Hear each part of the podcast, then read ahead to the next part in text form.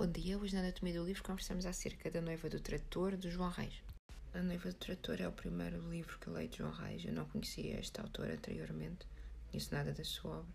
Já tenho mais coisas em casa para ler, não? É? por isso já estou a imaginar que isto correu muito bem. Uh, correu mesmo muito bem. Ele surpreendeu muito este livro, gostei muito. E já falamos mais. E se nunca estiveram aqui no podcast, uh, eu uh, não conto a história dos livros, não há, não há spoilers assim, nem é disso, por isso ficam descansados. Mas faço sempre uma pequena introdução. Então, o que nós temos aqui, nós acompanhamos neste livro mais ou menos 24 horas da vida de um homem que é um, é um tradutor. Eu penso que nós não chegamos a saber o nome dele. Então, nós encontramos pela primeira vez certa manhã em que ele vai deixar a noiva, Helena, eh, ao cais. Ela parte no navio uh, e depois ele volta, volta uh, para o quarto onde, onde vive, um quarto alugado, elétrico. Então toda a narrativa é feita na primeira pessoa. Então nós vamos sempre acompanhar o nosso, o nosso narrador, que é o, é o tradutor, não é? nas coisas que ele vai fazendo durante este período, as coisas que ele vai pensando. Então vamos ver sempre, sempre a perspectiva dele. Estas 24 horas da vida do nosso tradutor não vão ser cheias de aventuras, diálogos, não vai encontrar pessoas interessantíssimas, não vai descobrir mistérios. Um, mas, no entanto, este é, é um livro que um, nós não conseguimos deixar de ler. Eu, eu não queria, saber aqueles livros que nós queremos chegar ao fim para saber o, o segredo, ou para ter uma conclusão, um desfecho. Eu aqui, não é que eu quisesse chegar ao fim do livro, pelo contrário, eu não me queria separar deste tradutor. Eu não me queria separar desta, desta desta, desta personagem um, de, de, tão amargo e de tão irónico é, é, é torna-se comovente. O que, o que nós sabemos sobre, sobre este homem? Muito pouco. Um, não sabemos se ele, se ele vive em Lisboa, de facto, mas se vocês ainda não leram o livro, depois notarão. Um, vão imediatamente lembrar-se de Lisboa. Eu penso que é por causa dos elétricos, porque ele vem de elétrico depois para, entre aspas, casa. Um, e então, embora não se diga o nome, eu penso que, que ele vive em, em, Lisboa. Também há um cais, não é? Assim, um certo imaginário. Também não sabemos quando é que se passa a história. Mas sabemos que é numa altura em que os homens usam chapéus. Sabemos que é numa altura em que a luz elétrica ainda é considerada um luxo, ou pode ser considerada um luxo. Há carroças que vendem frutas, há um burrinho que se, que se atravessa em frente à linha do, do elétrico. E na página 105 desta minha edição, que é de Elsinore, eh, está um dos. Uh, o nosso tradutor está a falar com um editor que se lastima por os leitores lhe terem uh, morrido nas trincheiras e a, guerra, e a guerra ter aumentado o preço do papel. Portanto, o meu tradutor, o meu, vive em Lisboa depois da, da Primeira Guerra Mundial. Um, e isto vai talvez erradamente, mas vai remeter-me a, a, a, um, a outro escritor, não é? Então, não vou dizer quem, mas imagine, é um, é um, escritor português modernista que viveu em Lisboa, era tradutor, usava chapéu, trabalhava também com tradução de cartas comerciais e visitava uma tabacaria, aqui como o nosso, de resto, como o nosso tradutor aqui. Então remete-nos imediatamente para esse universo. E há até partes do livro uh, que nós um, parece que estamos a ler determinados poemas, não é? Mas eu penso que mais do que nos remeter para, para esse outro poeta, um, eu acho que há aqui uma ligação neste livro, e é por isso que nós pensamos nesse outro poeta também, com a estética, com os temas, um, com os elementos do, do, do modernismo. Porque nós temos logo em primeiro lugar o narrador na primeira pessoa em, no qual nós não vamos poder confiar, não é? que é, típico do modernismo. Um, e, o livro é um monólogo, quase, quase todo o livro é um monólogo interior deste, deste narrador. Depois é um livro uh, e a personagem é cheio de, de melancolia, de tristeza, de, de, pessimismo, muito típico desta época, após a Primeira Guerra Mundial, não é? É um, encontramos aqui um sujeito que está perdido, afastado da sociedade, isolado, uma pessoa que, que não faz parte, que não faz parte. E há também, ao longo do livro, não, não vos quero dar exemplos, mas um, um crescendo de, de, absurdo que leva ao, ao desespero já desta, desta, desta personagem. Mas aqui ainda também a, a, história que se conta e a forma como é contada, eu penso que remete muito todo este universo do, do modernismo. E também eu penso que é por isso que nós imediatamente vamos, vamos ter a outro, a outro autor. Isto é um pequeno à parte. Um, o nosso tradutor, este, aqui deste livro, vive uma existência que nós consideraríamos um, miserável. Tudo é úmido, tudo é molhado, tudo é frio, tudo é escuro. Uh, ele detesta as pessoas, ele detesta o país, ele despreza tudo. Tudo lhe cheira mal, tudo lhe cheira alcatrão, tudo lhe cheira a enxofre.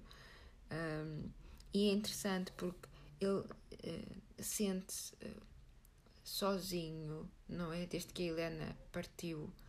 Uh, e, esta, esta solidão, este, esta frieza que ele sente na alma, vamos dizer assim, não é? Porque a Helena se foi embora, a noiva. Tudo isto se reflete na vida dele, no quarto dele, que é muito frio, muito escuro, ele só tem uma vela. E, e, e é ele uh, que se opõe às outras pessoas. Ele, é como se ele visse tudo de fora. Ele vê tudo de fora, vê as outras pessoas de fora. Ele não faz parte. Isto não é um livro que nos conte, uh, vocês já imaginam, uma história uh, feliz, não é, não é um, um, livro assim de aventuras de, de, de, um tradutor e da sua namorada, não é? Mas apesar da situação que tem que viver, apesar da comida que tem de comer, apesar do quarto frio que tem, apesar de não ter luz, uh, apesar de ter perdido o chapéu, apesar de não ter Helena, o nosso narrador, o nosso tradutor, ainda é um homem com um plano. Um plano que, que consiga trazer a Helena de volta, porque é tudo o que ele quer, é ter a Helena de volta. É? E para tentar concretizar este plano, ele vê-se forçado a, a, a, ter de estar mais em contacto, a conviver com estas pessoas que ele, que ele, que ele, que ele odeia, não é?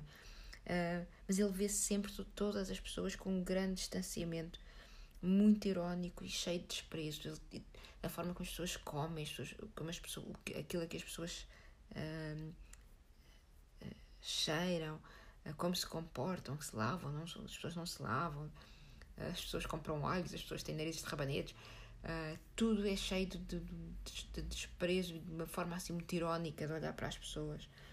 Uh, e isto uh, torna alguns parágrafos, algumas páginas do livro muito, vou dizer mesmo, divertidas, muito, muito cómicas, irónicas. Uh, e, e, penso que de alguma forma faz o livro não se tornar um, um bocadinho monótono, monótono, que poderia ter se tornado se fosse só o nosso tradutor a falar da Helena ou do seu plano. Isso. Então há aqui uma espécie de um, um, um intercalar entre um, a forma como ele vê estas pessoas e a forma como se tem que relacionar com elas e os momentos em que ele está sozinho a pensar, a pensar na Helena então, este intercalar de posições cria um certo alívio da narrativa, penso eu, cria um certo uh, ritmo também. Nós nunca nos cansamos de ler este livro, uh, porque, para ser honesta, quer dizer, este tradutor não é uma pessoa fácil de gostar, não é? É hipocondríaco, é picuinhas, é chato, está sempre a apontar defeitos a toda a gente. Bem, também não censuro, não é? E eu compreendo que eu, eu estou realmente a contar pouco sobre o livro, uh, mas tem de ser porque quando, quando se eu vos contar assim muitos episódios, ou um episódio que seja, o livro é tão curto que é como se fosse um, é um, é um tesouro pequeno, então eu não, não posso partilhar peças desse tesouro, não é? Compreendam. E quando eu digo assim que é um pequeno tesouro, eu refiro-me também à, à, forma como, como o livro foi escrito, não é? Uma, uma leveza de mão, a escolha das palavras, como as palavras relacionam dentro das frases, como há partes que nos parecem tão poéticas e partes que nos, que nos parecem mais uma anedota, mas é tão as palavras estão tão bem selecionadas aqui, tão bem, tão bem colocadas em cada parte do livro. É um prazer, um prazer, um prazer ler este livro. Estou, estou já a ler outra vez. Mas, pronto, eu não vos quero dizer mais, vamos dizer assim, sobre o enredo, sobre a vida das personagens, mas gostava de falar aqui também ainda, de levantar outro, outro tema, que é o tema da profissão de, de, de tradutor. Porque se o nosso narrador, o nosso tradutor, detesta, toda a gente em geral, as uh, pessoas com quem se tem de relacionar, os seus conhecidos e do mundo editorial, merecem-lhe um ódio, um ódio especial.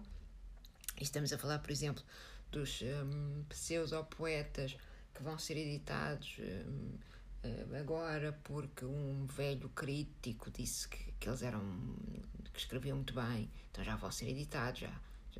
Um, são os, os, os editores, os donos de, de, de, de, editoras que, um, por exemplo, um, um utiliza um nome estrangeiro, uh, que é para, para se dar ares, não é? para impressionar, o, o outro é, é automaticamente promovido a doutor e a forma como ele fala deles, um, como ele os descreve, é, é, tão, tão, é tão, é, tão engraçado, é tão engraçado. Cheio de ódio, um ódio que lhe fervilha. Nós sentimos o ódio fervilhar. Uh, e estes editores, claro que não leem, não é? Ele diz eles não leem nem, nem em português, quanto mais nas, nas línguas estrangeiras. No entanto, e isto leva o, o nosso tradutor quase à loucura, ou como ele diz, a desgraçar a vida uh, ele sente-se no direito de lhe, de lhe alterar as traduções. Uh, por exemplo, uh, no, no caso de. Há um editor que diz: eu, em vez de neve e lagos, um, vou, vou, vou, alterar a tua tradução para rios e chuva, porque as pessoas não conhecem esta realidade. E isto, nós pensamos, é um, absurdo, uma, uma, uma, este exemplo, não é? é realmente um bocadinho é, é absurdo, é, é exagerado, mas são questões que se põem, penso aos tradutores, porque as línguas não refletem todas as mesmas realidades, não é? Uh, e nós, nós sabemos isso. Não é só as línguas refletirem realidades, é, às vezes algum, um tradutor não sabe de, algo, de determinado assunto uh, que está a traduzir isto só para. Todos nós já nos rimos com traduções de, de filmes, de legendas, não é? Todos nós já nos rimos nisso.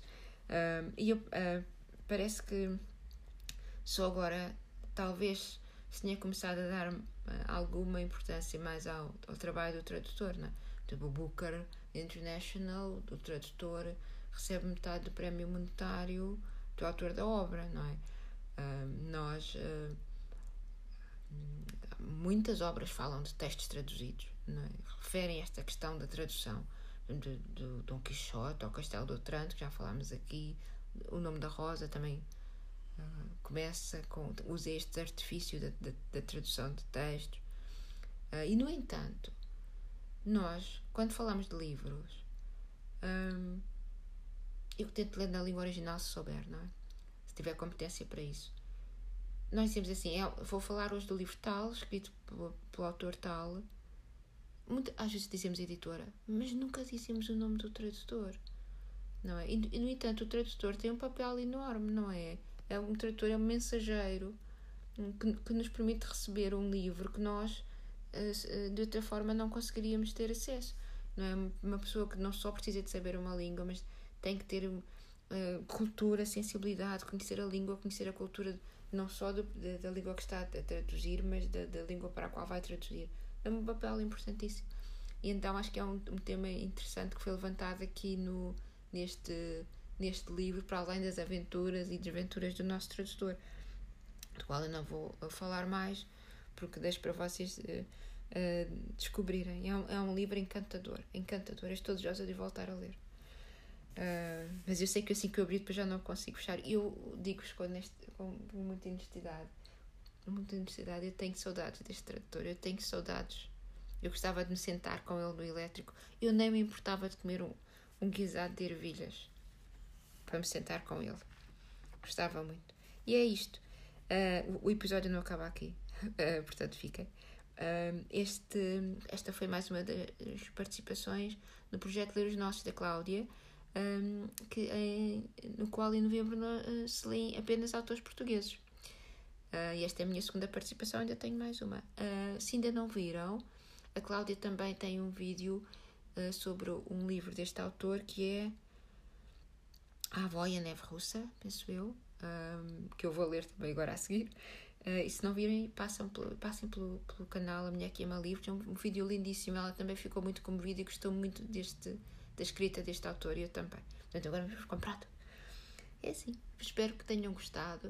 Uh, espero que peguem neste livro e depois contem-me coisas. se gostaram ou não. Este episódio não acaba aqui. Portanto, uh, deixem-se ficar só, só mais um bocadinho, tenho uma coisa para vos dizer. E se são ouvintes habituais aqui do podcast, se há um ano sentam na minha cozinha comigo. Hoje estou no quarto, o Magno está numa reunião na cozinha. Eu estou aqui fechada no quarto, com três gatos. Isto tem, tem-se mantido silencioso, nem sei como. Um, como sabem, nós estamos a festejar uh, um ano quase de podcast e este episódio é episódio 91. Uh, e então, do episódio 90 até o episódio 100, eu vou deixar uma pergunta no podcast e este passatempo é um passatempo para eu agradecer às pessoas que me fazem companhia aqui. Uh, portanto, este passatempo não é promovido no Instagram nem, nem em qualquer rede social. Isto não é um passatempo para eu ter mais ouvintes nem nada, é um passatempo para eu vos agradecer. Portanto, eu vou-vos deixar uma pergunta e depois vocês mandam uma resposta dessa pergunta em, em mensagem privada. Uh, e depois no fim há assim uns prémios, assim umas coisas da Suécia. Uh, a pergunta para hoje é: uh, se vocês depois não se lembrarem, mandem uma mensagem que eu dou uma ajudinha. a pergunta para hoje é: em que episódios é que nós falamos de, dos temas plágio e intertextualidade? Essa é a pergunta. É isso, meus caros. Muito obrigada por me fazerem mais companhia mais uma, mais uma vez e ouvimos no próximo episódio.